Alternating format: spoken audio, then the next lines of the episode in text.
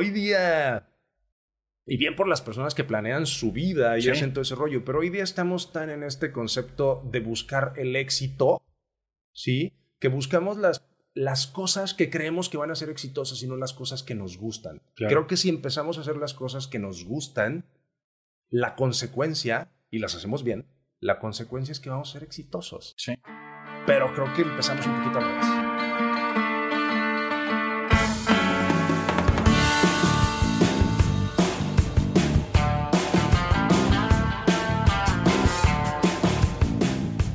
Hola creativos, soy Salvador Escobedo y escuchan Creatividad, el podcast de creativos chingones que siempre buscan ser más chingones, donde compartimos experiencias, consejos y procesos de creación. En este episodio me acompaña José Luis Naranjo. Él es locutor, conductor de televisión, productor de estaciones de radio, así como de conceptos y programas chingones, como La Barra, Café Café y 1111. Platicamos si existe la creatividad en radio o no cuándo es el momento indicado para dejar un proyecto y cómo hacer un concepto en medios de comunicación que conecte con las personas y que trascienda. Bienvenido, José Luis, ¿Qué licenciado pasa, en comunicación. No, de hecho no. O sea, ¿Qué estudié eres? comunicación, pero, Pero soy, no. soy de esas personas que nunca se titularon. Exactamente. Ociosidad, este, todo ese tipo de Flojera, flojera, todo. el rollo. Y luego llega un momento en donde piensas que este, algunos de tus maestros son más pendejos que tú. Entonces, este, en parte. Muy bien, productor de estaciones de, de radio, Sí. locutor, conductor de televisión ahora y, lo más importante, creativo. ¿Qué onda? ¿Cómo estás? Pues bien, contento ahora de este lado. o sea, eh, es interesante porque normalmente el que hace las preguntas soy yo y el Sí. que entrevista soy yo y, y me he dedicado a eso gran parte de mi vida. Pero bueno, de vez en cuando me toca que me entrevisten. Muy de vez en cuando. Qué chido, ¿no? Sí, sí, sí. Oye, ¿cómo te describes en una frase? Eh, no tengo idea. Creo que esa sería la frase, porque eh, creo que, vamos, la vida me ha llevado, sí por cosas que me gustan, pero por cosas que no esperaba. Es decir, eh, tengo recuerdos desde muy chavo que eh, participaba en radio desde el kinder, en alguna vez me llevaron al kinder y me pareció padre, ¿no? Pero no este asunto como mucha gente dice, ay, me marcó. Sí, y sí, sí. No, y sin embargo las circunstancias me fueron llevando a que me dedicara a la radio, descubrí que no era del todo malo Ok. y eso me ha llevado a, a otras cosas, ¿no? Entonces sí, creo que no tengo idea es la mejor frase porque ha, ha definido mucho de lo que soy incluso. Ok, ¿y cómo iniciaste? Sé que creo tu primer programa fue como de, de Beatles. De John Lennon. Ok, Mi primer programa, bueno, yo entro a la radio por un amigo que tú conoces, Oscar Casillas. sí. Él, él me invita a ser grabador. Yo también entré gracias a Oscar Casillas. sí, o sea, ¿qué, qué tipo, ¿no? Saludos, Oscar. Y en algún momento, eh, teniendo muy poco tiempo, llega un cliente, una persona, y dice, oye, eh, ya viene el aniversario luctuoso de John Lennon, y este, me gustaría, si van a hacer algo, patrocinar un programa, o sea, meterle lana Sí. a un programa. Eh, no quisieron dejar ir esa venta, desde luego no se tenía planeado nada, pero eh, me preguntaron, oye, ¿sabes algo de John Lennon? Y yo dije, pues que es de los Beatles, ¿no? Sí, No sabía mucho en realidad, pero me puse a investigar y ese fue mi primer programa.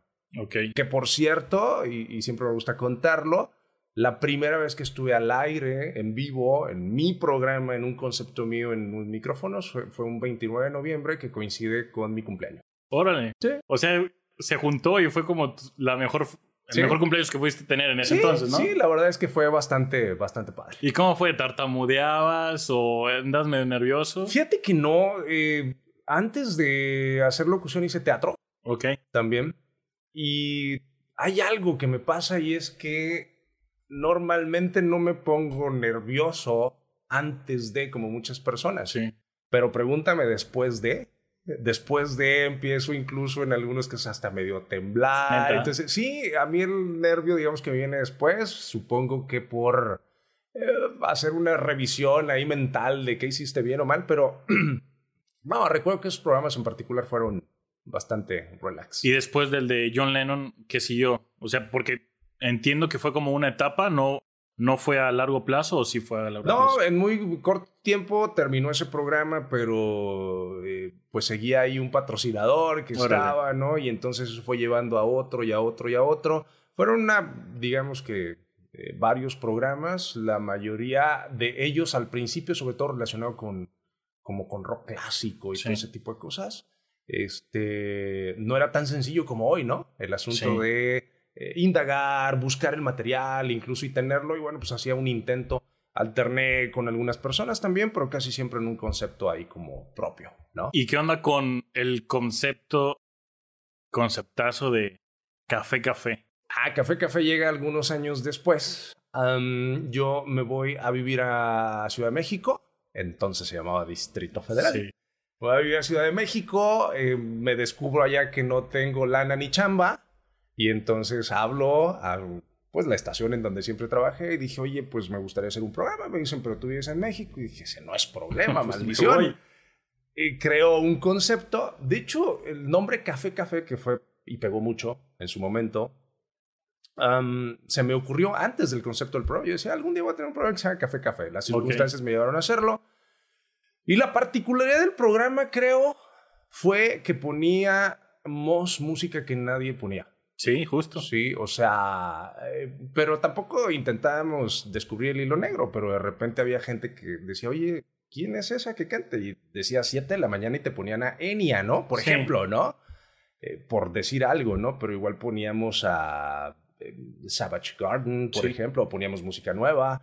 Eh, creo que el secreto y la magia aquí fue el llevar a la gente de la mano a esa música que probablemente ya conocían o desconocían, explicarles en qué consistía, como enamorarlos de un concepto, ¿no? Claro. Y ese programa duró, pues no sé, 12 años, 10 años, no me acuerdo, soy muy malo para los ¿Es el proyecto que más te ha durado? Este sí, Sí, es el proyecto que más ha durado. Los primeros dos años o tres años fueron grabados. O sea, yo grababa. Sí, yo no sabía, ¿eh? Sí, yo grababa el programa en Ciudad de México, en el DEPA en el que vivía, y grababa 10 o 15 programas. Y los mandaba, fechados, ¿no? Entonces, por ejemplo, yo un jueves grababa, ah, hoy es lunes, bienvenidos. Claro. Y entonces lo mandaba. Y poca gente se daba cuenta. Cuando tenía vacaciones, me. Bueno, iba a Tepic, regresaba a Catepic, ¿sí? Y entonces decían, oye, que tu programa es grabado, porque a veces había un brinco, había un error o algo Se notaba algo, ¿no? Se notaba algo, ¿no? Y entonces yo estaba en cabina y decía, no, claro que no, márquenme para que vean que... Sí. Para que realmente comprueben que no es grabado. Y entonces estaba en cabina, después, dos, tres días después, me iba y grababa otra vez. O sea que engañaste a, a toda Ciudad Peluche. Más o menos. Sí, incluso hay gente que se lo cuento el día de hoy y me dicen, no, Digo, sí. Yo no lo sabía, ¿eh? Ah, yo regularmente escuchaba cuando. Ni siquiera, honestamente, yo no lo ponía, lo ponía. ¿Lo ponían tus papás? No, lo ponía un primo mío. Ajá. Es más grande. una prima es más grande. Y él nos llevaba a la escuela. Ese es súper común. Hay gente que me dice, güey, yo hice toda mi primaria escuchando. Sí. Sí, o yo hice la secundaria, o yo hice tal. Otro asunto es la gente creía que yo era mucho más grande de lo que soy. Yo tuve ese programa a los veintipocos, veintitrés o veinticuatro, pero la gente creía que yo tenía 40 años, que es la que tengo ahora. Y después de, de Café Café, que ¿te diste cuenta tú que sonabas en todos lados? O sea, era Café Café, que era por las mañanas. Sí. Llegó un momento que, que llegó la barra. Sí. Y llegó un momento en el que entre Café Café, la barra y ponle, si había un programa en la noche, que era de, de Oscar Casillas, sí. Club de Luna me parecía. Ajá. O sea, tú estabas en todos los comerciales entre tu programa sí. y, y, el programa de la noche. ¿Qué onda? Pues, pues es que dediqué una parte importante de mi vida eso, ¿no? Pues, pues, mi vida laboralmente hablando, pues era la radio, ¿no? Vivía en la radio, este, literalmente casi, ¿no? En el, en el asunto de, de hacía muchas funciones. O sea, cuando terminé mi primer ciclo en la radio, pues empecé de grabador y terminé siendo gerente de ventas. Sí. ¿No? De la estación. Además producía, programaba. Eh, hoy me doy cuenta que probablemente eh, fue un exceso eh, incluso de emociones y de cúmulo de trabajo. Pero bueno, lo viví en su momento, fue muy padre. Este, no lo volvería a hacer, ni recomiendo hacerlo. Este, ¿Sí te desgastaste, Machín? Yo creo que sí. Sí, llega el punto en que llega a ser hartante, ¿no? Sí. O sea, por mucho que ames lo que amas, sí, sí, sí. Eh, llega un punto en que dices, ya basta, ¿no? Y, y, aunque no digo que reventé, sí llega un punto en que dices, basta, ¿no? Y empiezas a esto ya no, esto ya no. Entonces sí, hice un break. En radio completamente. Claro. Como de tres años, más Sí. o menos. Sí, porque yo estaba afuera y yo cada vez que venía de Ujú. visita o algo, duraba, ponle tres, tres días, pero me tocaba entre semana, tal Sí. vez viernes, viernes a domingo o sábado a martes. Sí. Yo decía, bueno, pues vamos a escuchar a los que yo trabajaba con ellos, Ajá, ¿sabes? Ajá. Porque soy como muy, muy sentimental y muy acá, tú Sí. sabrás qué onda. Y yo decía, bueno, vamos a escucharlos. Y escuchaba a todos menos a ti. Sí, sí, sí, sí. Me perdí de la radio mm, dos años, tres años, una cosa. Pero te enfadaste tal cual de, de, de en general el medio o realmente dijiste, bueno, voy a crear algo más o necesito ya un Ah. descanso. No, de hecho, en ese inter, eh, incluso antes de salir de la radio, creamos, junto con Ángel Ayala, Sí. un gran amigo y, y colega y socio de las buenas y sobre todo de las, De las malas, malas. este, eh, creamos un concepto eh, similar pero diferente que se llama Es Básico MX, Sí. que está ahí en redes sociales. Por la simple idea de que decíamos, hoy un día hay que hacer algo, ¿no? Y un día en unas chelas dijimos, hagamos un programa, ¿no? Y entonces hicimos un programa de panel, de mesa redonda.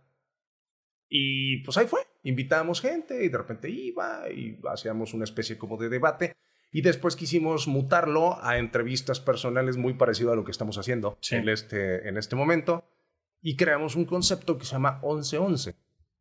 El punto de esto es que el programa dura exactamente 11 minutos y 11 segundos. Ya después nos vieron con las jaladas de que, ay, ¿qué es el número de la abundancia y el infinito? No sé, el asunto es que para nosotros fue eso y creo que se convirtió en un pequeño gran trancazo, ¿no? A la gente Sí. le gustó, conectó la forma quizá de... No, es que creo que el secreto o el punto es no hacer entrevistas, es hacer una charla, Sí, una exacto. plática y platicar con las personas como platicarías en cualquier lugar, ¿no? Sí, yo cuando lo vi, eh, me dio gusto por ti, porque sí sentí un poco que, como que habías evolucionado un poco, ¿sabes? Sí. Como que tal vez como por tanto tiempo se te hubiera catalogado como es locutor Ajá. y solo sale en la radio, Sí. ¿sabes?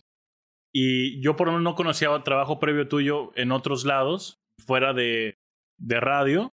Y cuando te vi, vi el concepto, yo me enamoré desde el nombre. Dije, qué cabrón que, que a otro güey no se le ocurrió 1111. Sí. Y un concepto de, güey, solo va a durar lo que es el nombre. Y gran parte, creo, del éxito es el nombre, ¿sabes? Sí, sí, sí. Eh, normalmente este tipo de programas se llaman, ya sabes, ¿no? La entrevista con fulanito Ajá, de tal justo. o con perenganito de tal. Y la gente te lo dice, ¿no? Oye, te vi en la entrevista de fulanito Sí. o de perenganito. Quiero ir con perenganito a que me entreviste.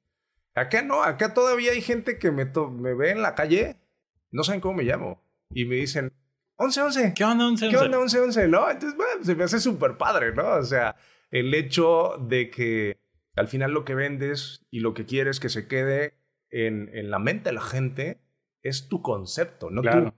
Y el que la gente te ubique como el 11-11, pues está, está chingón. Oye, y no, analizando un poquito, ¿no crees que le has acertado un chingo con los nombres? Ah, Fíjate que alguna vez alguien me decía, y me decían que si tenía relación el café café, por ejemplo, con el 11-11. No, la verdad es que no. Pero eh, no lo sé, creo que es lo último que pienso. Ok. Y, y bueno, se ha dado, sí, la barra, el 11-11, el, este, el Café Café, que en su momento fue. Antes, tú conoces a mi amigo cineasta que lo acabo de ver hace un momento, a Sergio Tobar. Tuvimos un programa también de radio, Cinescopio, que en su momento Sí, fue la onda porque poníamos solamente soundtracks de Ok. películas, ¿no? Él sí se dedicó al cine, hoy hace cosas maravillosas y bueno, pues yo seguí en los, en los medios. Yo tengo una duda. ¿Cómo? Me queda claro que saliste la última vez por hartazgo des- para descansar, por, por Ujú. esas razones, ¿no? Pero ¿en qué punto eres consciente que ya hay que dejar un proyecto?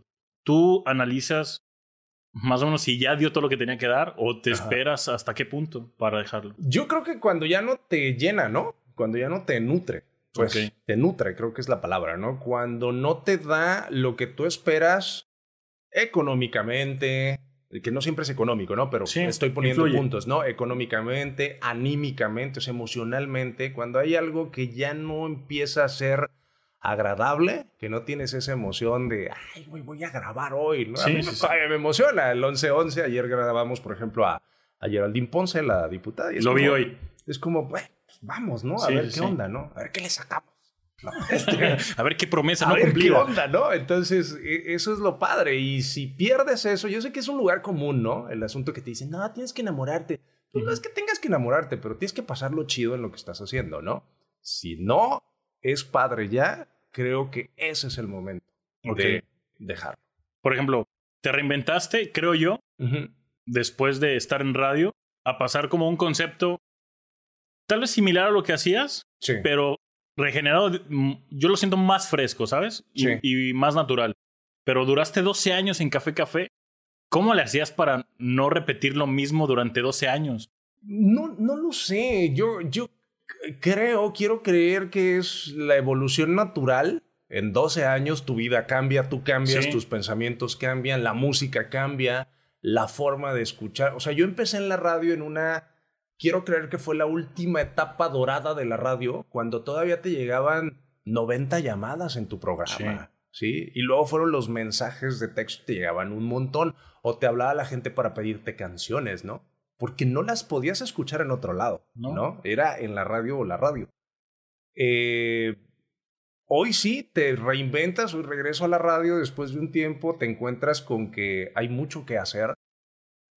Y creo que me toca, sorry por lo que voy a decir, pero regresar en un momento grandioso, con una pandemia en medio, Sí. en donde la gente te habla para escuchar las canciones que puede escuchar en YouTube o en Spotify, pero te dice, quiero que tú la presentes, Sí. quiero que tú digas qué onda con la canción y quiero escuchar mi canción en la radio. Y tal vez como que es para mí, ¿no? Claro, y entonces dices, güey, qué buena onda, ¿no? Porque al final esa canción tú la puedes repetir las veces que quieras, pero no siempre el locutor te la va a presentar. Y es cuando te das cuenta que somos seres sociables, que necesitamos estar en conexión y que necesitamos una comunicación constante, ¿no? Ok, ¿y te consideras exitoso? Te, voy a te lo voy a decir por qué. ¿Por qué consideras que, que a, ti es, a ti te buscan y no a otros? Te buscan para...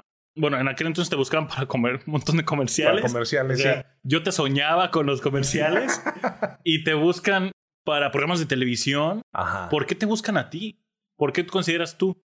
Mm, de- no lo sé, quiero creer que es porque les gusta lo que hago, ¿no? Y creo que en cierta forma te puedes sentir identificado, ¿no? Eh, quiero creer que es, es así, ¿no? Yo admiro a las personas con las que me siento identificado, ¿no? Artistas, y no es que nos parezcamos o que pensamos igual, Sí. sino que probablemente quiero ser como ellos o hay partes de ellos que me gustan, ¿no? Sí.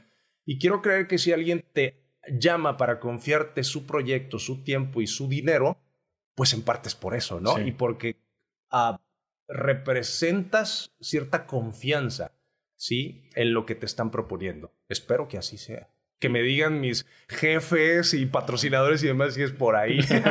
y si no, preocúpate. y si ¿no? no, pues chill, ¿no? A ver qué onda. Pero creo que por ahí va. Ok. Si te dieran chance de agarrar un proyecto que llevaste antes, imagínate que va a tener la, misma escala, la misma proyección. Sí. ¿Cuál sería de todos los que has O sea, retomar un proyecto. retomar uno y que fuera como el en la parte en la que te, te sentías más a gusto de cada uno de los proyectos, ¿cuál sería? Eh, creo que lo que empezamos a hacer en redes con es básico, que después mutó a 1111. Eh, sin embargo, siempre tenemos el gusanito de regresar al concepto de es básico. Nos Sí. gustaba mucho. Eh, eh, eran tres personas eh, hablando de algún tema y yo moderaba. Sí. Y me gustaba mucho ese punto, o sea, el, el asunto de, de- de poner piedritas a uno y mira, este dijo de ti tal cosa y tal, tal, tal, y cómo generar un debate, pero al final generar información. Me gustaba mucho el trabajo que he hecho en redes, a mí me ha dejado muy satisfecho. ¿Y si cómo es- tuviera solamente que escoger una Uno. cosa o retomar, creo que sería el trabajo en redes. Me interesa saber cómo es el proceso para decir, voy a crear un concepto de tal, o de redes, o de radio. Ajá. O si- me, me comentas que el de Es Básico fue con con Ángel Ayala. Sí. ¿Siempre es de la mano con alguien, en equipo con alguien? O es, o es en solitario? ¿Cómo lo haces tú? No necesariamente, aunque sea dado, ¿eh? O sea, y normalmente, no, híjole, es que no soy una persona que planee mucho. Yo creo que eh, si tuviera que dar alguna clase de planeación o cosas por el estilo, sería lo peor. A de ti lo te darían las clases. Definitivamente. Y no sé qué tan bueno sea, ¿no? O sea, eh, no planeo mucho, ¿sabes? Ok. Las cosas, pues ahí medio se van acomodando y se van dando. Y así ha sido, ¿no? O sea, no soy una persona que planee demasiado. Me he encontrado con personas que son mucho más metódicas Sí. o son muy metódicas. Y pues como que no me hallo ahí. Ok. O sea, en verdad no, no es algo que, que sea muy mío. Esa, ¿Y cómo le haces para saber que a lo mejor va a pegar? Porque realmente no sacas todo. Todo lo que, se te- lo que pasa por tu cabeza, Ajá. O, o si, si lo sacas, pues qué chingón. Pero creo yo no sacas todo. ¿Cómo, ¿Cómo te das cuenta que uno puede jalar más que La otro? mayoría de los proyectos, debo decir que el principal sorprendido soy yo, ¿sabes? Ok. O sea, siempre esperas que las cosas funcionen, pero cuando funcionan más allá de donde tú consideras, pues está padre. O sea, insisto, es básico y 11-11 fueron un asunto que salió en una peda. ¿Sí? Hoy hagamos algo. Ah, sí, yo tengo los micros, yo tengo el estudio, que sea más o menos así. Salió 11-11 en algún momento. Empezamos a invitar gente, gente que no invitaba a nadie, ¿no? Y de repente algún político, que ni siquiera me acuerdo quién es, dijo, oye, es que a mí me gustaría que me entrevistes ahí.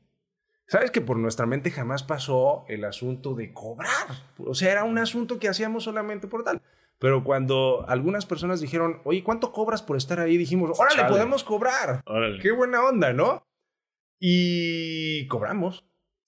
Bien. Este, por tu sí, cara veo que bien. Claro, cuando se puede y cuando hay la, la opción. Y entonces resultó que esta diversión se convirtió en un medio de comunicación para personas que querían decir algo, políticos, empresarios, comunicadores, en, una, en un mecanismo de, de crear y generar eh, dinero para nosotros Sí, también, pero sobre todo en un medio de información.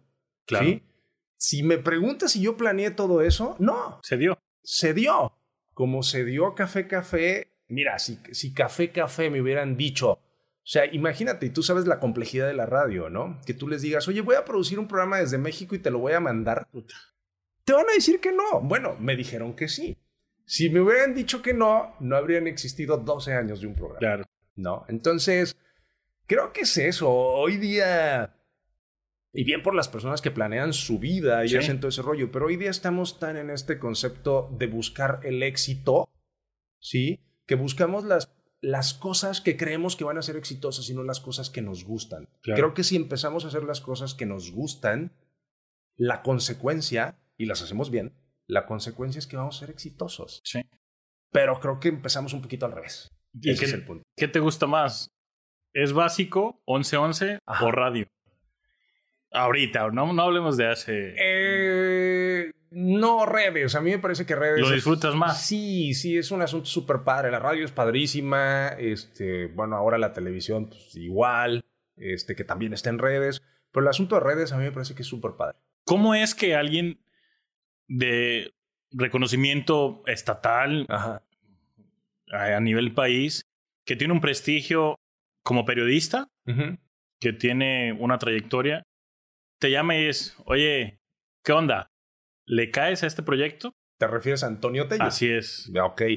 Eh, así como lo dijiste, igualito. tal cual. Es que yo le dije cómo te iba a hablar. Un- ah, pero es que es neto, ¿eh? O sea, un día me habla, un día me habla y me dice que va a tener un canal de televisión, ok.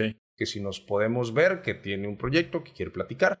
No, ¿sabes qué? Me contacta su hija, Órale. que es productora. También me cuenta un poco, pero después me habla Antonio Tello y me llama porque originalmente me proponían un programa y me lo dijeron textual. Queremos como un 11-11. No manches. Sí, esa fue la idea primaria, ¿no? Sí. Hacer un programa como 11-11. Medio desarrollamos el, el proyecto y es aquí donde reitero la parte de cómo la vida te sorprende Sí. creamos y empezamos a diseñar un proyecto parecido a 1111, pero para televisión. y a medio camino me dicen, sabes que va a haber un noticiero en la mañana, necesitamos conductor y pensamos en ti. Entonces el otro proyecto, que era el proyecto original, quedó truncado. Y bueno, ya llevo un poquito más de un año presentando noticias. Si tú me preguntas hace un año y dos meses si yo me imaginaba en la tele de traje dando noticias, jamás en la vida. imaginaba, ¿eh? Jamás en la vida, ¿no? Y bueno, pues ahora lo estoy haciendo. Trato de no perder tu estilo. Yo, sí, y este, ser pues, desenfadado, con la seriedad que requiere, desde luego, el formato. Pero así se dio, así llegué a la televisión. Nunca antes había hecho televisión. ¿Y en qué está que aceptes un proyecto? Porque estás de acuerdo que, bueno, cambiaste de, radio a, redes, sí. pero no es lo mismo de redes ya a tele. Regularmente se da más como de radio a televisión o televisión a radio y después a redes, ¿no? Ajá. ¿En qué está para que si mañana alguien te dice, oye, fíjate que está este proyecto, digas que sí? Pues primero que te guste, ¿no? El caso de Antonio Tello y hoy 8NTV, pues estás hablando, como bien lo dijiste, de un personaje que, tiene una trayectoria importantísima en este asunto. Evidentemente sabía que era un proyecto serio, este, que era un proyecto formal, que era un proyecto bien hecho. Dije, wow, o sea, además imagínate, estás hablando de que en Nayarit, el último canal de televisión que hubo como tal, esa concesión se dio hace 50 años. O sea, 50 años después se da algo y el primer programa que se transmitió en ese canal es el programa en donde yo estoy. Sí. Sí, es decir, hasta te metes en la historia, ¿no? Sí. O sea, dices, oye, padrísimo. Entonces, bueno, se dio la oportunidad y ahí estoy. ¿y tú consideras que estando en noticias, en televisión, estando en en redes, en un concepto de, de pláticas. Sí. Y estando en radio, ¿te consideras creativo? Supongo que sí. Quiero creer que sí. Y me quiero convencer además todos los días que así es. Pero ¿cómo un locutor puede ser creativo? No, yo creo que sí lo eres y que forma parte de tu esencia y de lo que se podría considerar exitoso, ¿no? Eh, te cuento algo muy breve que creo que puede eh, dar una idea, ¿no? Sí. En este asunto. En algún momento di clases a estudiantes de comunicación. Sí. Yo estaba en radio. Y los alumnos, mis alumnos, eran muy reacios al asunto de la radio, ¿no? Y decían casi, casi literales que en la radio solo se hablan pendejadas, ¿no? Y sí, pero no, no siempre. Es que ahí voy con el asunto de la creatividad, ¿no? Y entonces les decía, y mi primer ejercicio, el que siempre ponía, bueno, el, el, el segundo día de clases, era, perfecto, mañana preparen un tema, ¿sí? Y porque mi clase era de radio, ¿no? Mañana preparen un tema y ya sabes, ¿no? ¿Qué tema, profe? ¿No? El que quieran. Algún payaso salía así, Ay, pues voy a hablar de Valentín Elizalde. Perfecto, su tema es Valentín Elizalde. Mañana usted va a hablar un minuto, un minuto, un minuto de Valentín Elizalde. Se va a parar aquí al frente, yo iba a un micrófono, hacíamos la simulación y decías, habla un minuto de lo que tú quieras, ¿sí? Y bueno, la mayoría iban a los 30 segundos y ya se habían acabado el tema. Sí, y yo les decía, te faltan 30 segundos. Me los debes.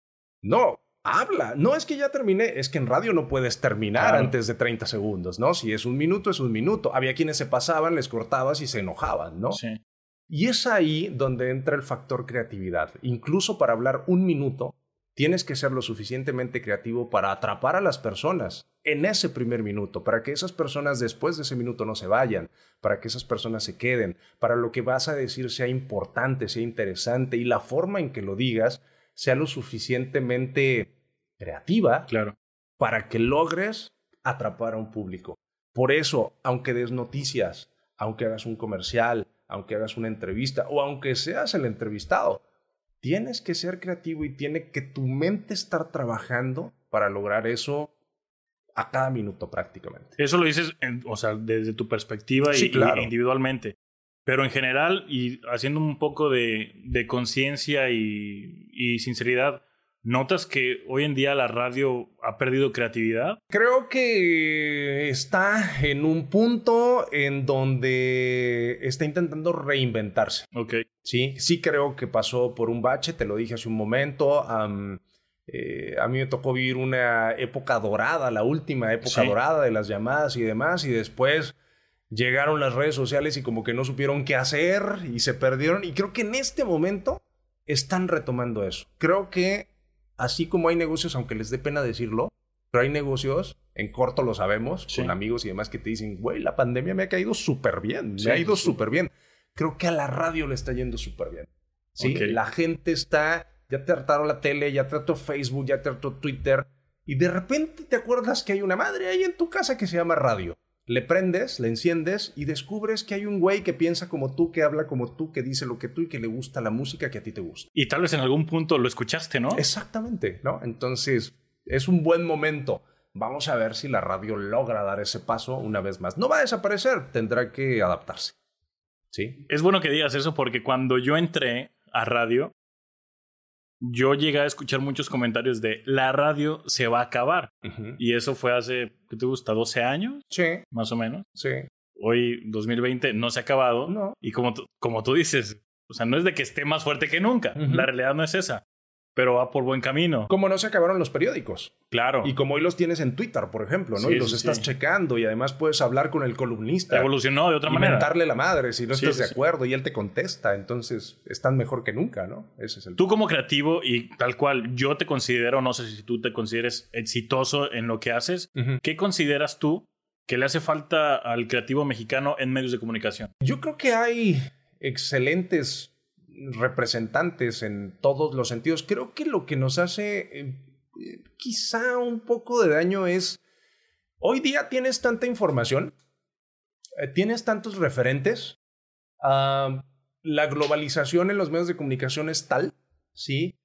Que nos vamos a asuntos como a la segura. Okay. Y entonces tomamos cosas y las copiamos, ¿no? Sí. Y las hacemos y las campechaneamos con nuestro estilo, pero por eso tenemos la voz España, la voz este, Inglaterra, la voz México, la voz Arabia, la voz tal. Cuando dices, ¿no podremos crear un concepto propio? O sea, y esto no es nacionalismo, ¿eh? O sea, no, no es un asunto de nacionalismo, es un asunto de que dices, ¿por qué tengo que fumarme un mismo proyecto? Ahora tú dices, puse ejemplo la voz, ¿no? Sí, sí, sí. O sea, que la voz es un gran concepto que nunca a nadie se le había ocurrido. No, lo que pasa es que te vas por una parte cómoda, ¿no? Esto ya está probado, ya está. Entonces no le pienso, limito, castro mi creatividad y digo, esto ya está probado y pum. Yo creo que hay que dar ese paso, ¿no? Okay. No es un asunto de nacionalismo, no es un asunto de consume local o consume... No, es un asunto de haz que la rilla gire, ¿sí? Para ver qué puede ser. A lo mejor no va a ser tan fregón como aquel, pero a lo mejor sí. Ahora que hablamos de, en, específico de creatividad, ¿cómo cambia tu concepto creativo cuando eres locutor a cuando eres el encargado de producción de una estación de radio? Ah, completamente. me interesa saberlo porque, primero, a mí me queda más o menos claro, ni, ni siquiera al 100%, qué hace un productor de radio. Sí. Me gustaría que lo aterrizáramos un poco y compartieras ¿Qué onda? ¿Qué hiciste? Mira, cuando eres locutor, el asunto es que tú trabajas para ti, desde luego para tu público, pero eres tú, tienes tu gente y tu principal interés es que la gente te escuche, te reconozca, te ubique, se aprenda tus frases, eh, eh, eh, todo eso, ¿no? Cuando brincas de ser eso a producir una estación, ya no es solamente el escucharte bonito y el demás, es que caiga dinero. Una estación de radio al final es un negocio y cualquier medio de comunicación entonces ya tienes que pensar más allá, ¿sí? Esto en cuanto, esto va a funcionar, es un hecho que va a funcionar, pero ¿en cuánto tiempo va a funcionar económicamente? ¿Es viable que sea tanto tiempo? Necesito otro tipo de... Y entonces empiezas a ver mil cosas, ¿no? En ese sentido, a trabajar de la mano con quien se encarga de ventas, con quien produce, o sea, con todo mundo, ¿no? Sí.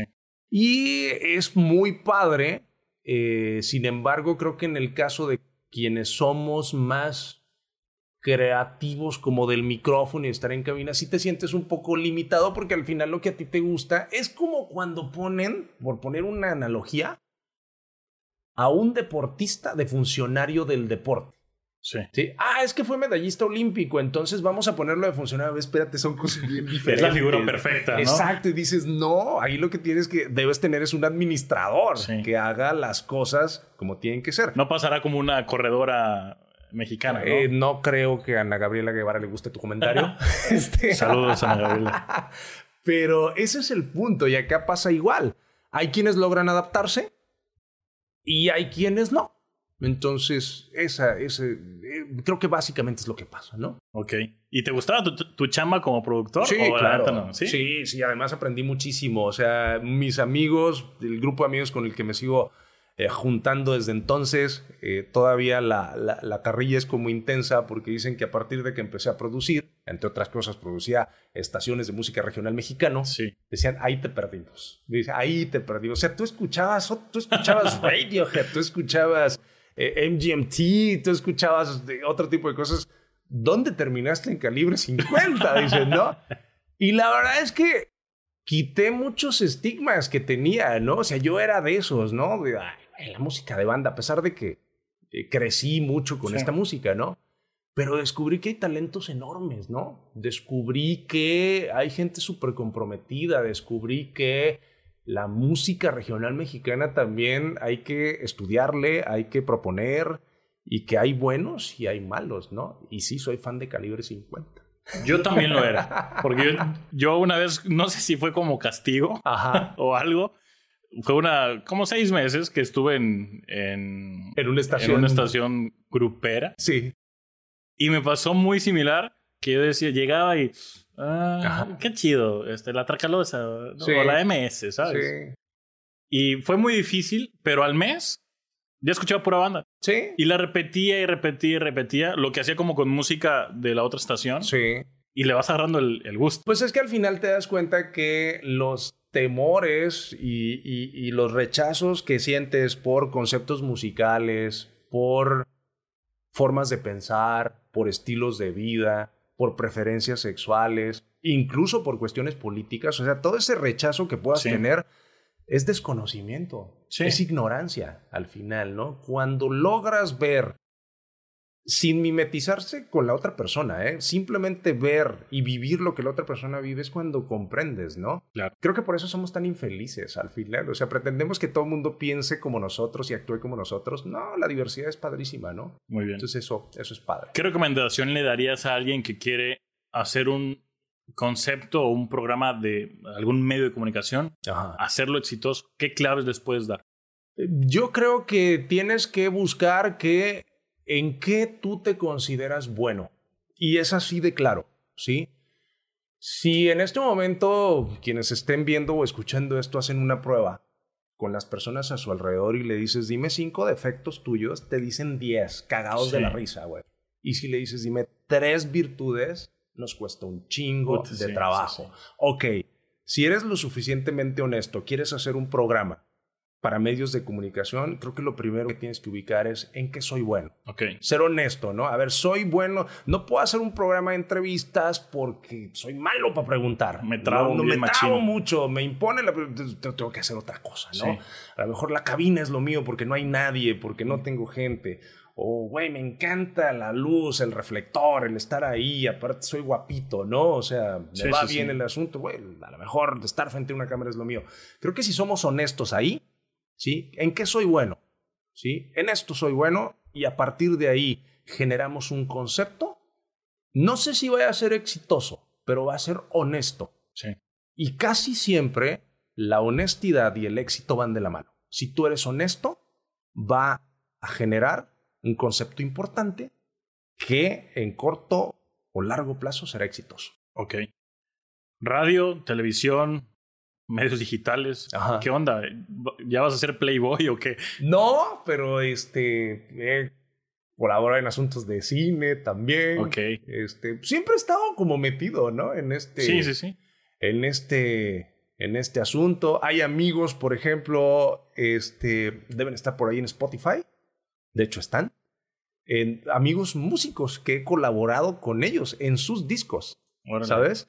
Este, no como músico, porque yo no toco nada, eh, pero me invitan, ¿no? O sea, me dicen, oye, ven, quiero que hagas una voz en off ahí, o quiero que hagas tal cosa. Órale. Y entonces de repente, pues es como padre, ¿no? Cuando haces todo un recuento y dices, güey, o sea, hay algo mío en Spotify y la gente lo puede escuchar.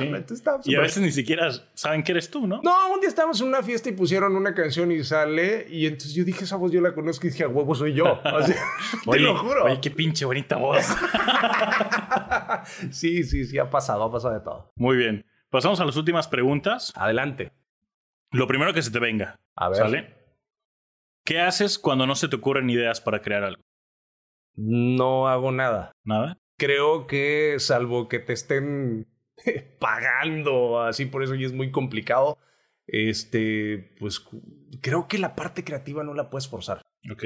Sí, definitivamente creo que no la puedes forzar. Entonces, cuando no se te ocurre nada, no se te va a ocurrir, Claro. ni aunque lo forces.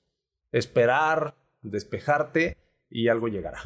Si no te hubieras dedicado hacer lo que haces, ¿qué te hubiera gustado hacer? Pues no sé, yo vivía originalmente en Acaponeta y mis padres este, deciden que eh, íbamos a vivir en Tepic, porque yo iba a estudiar arquitectura. Ah, mira. Ese fue el, el plan, porque yo, ya sabes, ¿no? Ay, el niño dibuja, Sí, arquitecto. ¿no? Hace bien casitas y Exacto, y solecitos. ese tipo de cosas, ¿no? Y sí, me gusta mucho dibujar, este, pero no. En- justo antes de entrar a, a este asunto de decidir por carrera, descubrí teatro Sí. y bueno, mi camino fue completamente diferente. ¿Y ya no volverías a hacer teatro? Sí, seguramente sí. Mi hermano hace teatro, es músico, es cantante y siempre tenemos esa idea de algún momento hacer algo juntos. Sí, sí lo haría. Oye, ¿y doblaje?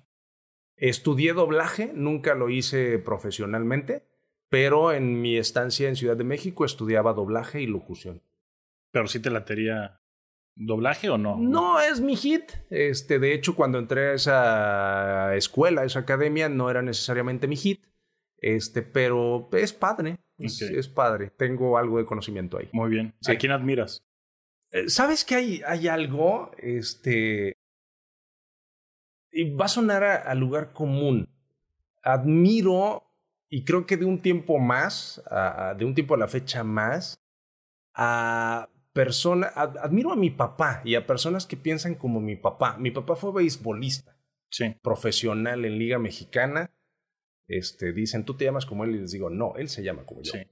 Eh, él fue beisbolista y él tuvo un movimiento, eh, una especie de movimiento sindical, en donde se sacrificó incluso su carrera por un ideal, ¿no? Mi papá, muchos dicen que pudo ser prospecto para jugar eh, fuera del país, ¿no? Este, béisbol. Eh, pero creía tanto en su ideal de lo que tendría que ser que luchó por eso y se sacrificó incluso su carrera. Él y muchos otros beisbolistas famosos. Y eso admiro de las personas, ¿sabes? Las personas que se casan con sus ideas, luchan por ellas y están. Entonces me parece admirable y creo que lo he entendido más de un tiempo relativamente corto a la fecha. Me parece admirable. Si me preguntas a quién, esa faceta de mi papá me parece como súper cabrona. Qué chingón. Yo creo que no la haría yo. Porque eso de, ay, de la comunidad y toda esa madre a mí no se me da así. Te da huevilla. Sí, así como, bueno, estamos hundiendo, pues húndanse, cabrón. Yo me ¿no? O sea, yo no, me hundo yo, no, venga, ¿no? Eh, me parece padrísimo y me parece admirable. ¿Cuál consideras que es tu mayor error o fracaso? Creo que quizá debí estudiar más académicamente hablando y eso nos lleva al no me titulé. Sí. Creo que académicamente hablando, no sé si debí. Creo que hoy me hubiera o me habría gustado más haberlo hecho. ¿Por qué? Eh, no lo sé. eh, a mí me encanta todo. Yo tengo muchos amigos que son catedráticos. Ok. Sí, y me gusta mucho esta parte, ¿no? De que se meten a la investigación y hacen pues todos sus proyectos y demás. Me, me parece como, como, wow, padrísimo, ¿no? Me hubiera gustado hacerlo. Hoy no lo haría, no tengo esa paciencia, ni tampoco tengo esa formación. Pero bueno, a la pregunta que me haces, creo que esa parte académica me hubiera gustado. Es bien padre porque hoy me hablan de universidades y todo, oye, ven a dar una plática y tal, y voy, y creo que les gusta, pero estoy claro que no tengo toda esa formación que esta gente tiene, ¿no? Muy bien. Antes de pasar a la última, te agradezco el tiempo. Andas en todos lados, vato. Sí. Qué gusto. Llegué tarde aquí. Llegaste como, como dos días tarde. Pero gracias, de verdad, gracias por el tiempo. Me No, da un montón de gusto volver a verte. Igual. Nos conocimos, bueno, yo te conocí primero que tú a mí. Sí, Y, y siempre me caíste poca madre, siempre fuiste súper amable. sí, sí, sí. Y pues, saludo a- saludos al grupo que... de- Al grupo al- ese. Al grupo ese. Al grupo Después ese. lo dejamos por ahí. Sí, no, otro- a la güera, al Max, al Libby, que, que bueno, pues nos conocimos y nos tocó compartir cabina, trabajo, Claro. experiencias y una amistad, me parece padre. Hoy a la distancia, pero Sí, ahí sí, sigue, ¿no? Fíjate que yo tengo, antes de pasar a la última, yo tengo una, un recuerdo muy curioso. Ujú. La primera vez que conviví más contigo fue cuando grabamos cortinillas para Estéreo Vida. Ajá. Que yo casi casi te quería mentar la madre, la verdad. para los que no saben qué onda con las cortinillas en radio, gra- grabábamos, por ejemplo, el nombre de la estación, Estéreo Sí. Vida tal, y algún... 400 veces. Así es. Ajá. Y grabamos la hora. Sí. O sea, grabamos, es la una de la tarde. Y luego, este, con Dos minutos. un- dos tres minutos, tres, y así hasta el, hasta el 60. Ajá. Tú ahí me caías bien. Obviamente me caíste, me caíste mal un poco, pero me duró como, ¿qué te gustó? Unos dos días. Ajá. Y, y es curioso porque recuerdo de ti, es el primero que se me viene a la mente. ¿sabes? Y de alguna otra manera me enseñaste un montón de cosas. Tal vez no, no como, hey, chava, vente y, y demás. Pero la verdad, siempre fuiste un ícono en, en radio, lo sigues siendo en, pues a todos lados donde vas, cabrón. Ahora. Y te admiro mucho y muchas gracias por, No, por darte el tiempo. No, no, gracias de verdad por tomarme en cuenta y padrísimo estar, insisto, de este lado ahora. Qué bueno. ¿Cuál es el mejor consejo que te han dado? Sabes que no tengo idea y no podría recordarlo en este momento, pero si le escarbo un poco seguramente tendría que ser pues esos típicos de haz lo que realmente quieres hacer, ¿no? Ok. Eh, creo que varias personas me lo habrán dicho en algún momento y de alguna forma. Y creo que es lo que he estado intentando hacer en estos 41 años de vida. He estado cuando he querido estar y cuando ya no he querido estar me he ido. Sí. Y cuando quise regresar regresé y cuando me quiera ir me volveré a ir. Ese es el punto, ¿no? Creo que hacer lo que uno quiere hacer es el mejor consejo que me han podido dar y el que quizá podría compartir con alguien. Perfecto. Chingón. Gracias. No, hombre, ¿de qué? Este fue el episodio con José Luis Naranjo. Si te interesa saber un poquito más de él, visita la página salvadorescobedo.mx diagonal creatividad y por favor compárteme qué fue lo que más te gustó de este episodio en mis redes sociales. En Facebook estoy como Salvador Escobedo y en Instagram me encuentras como arroba chava.escobedo. Muchísimas gracias a todos los que nos ven desde nuestro canal de YouTube. Yo soy Salvador Escobedo. De verdad, gracias por escuchar y a crear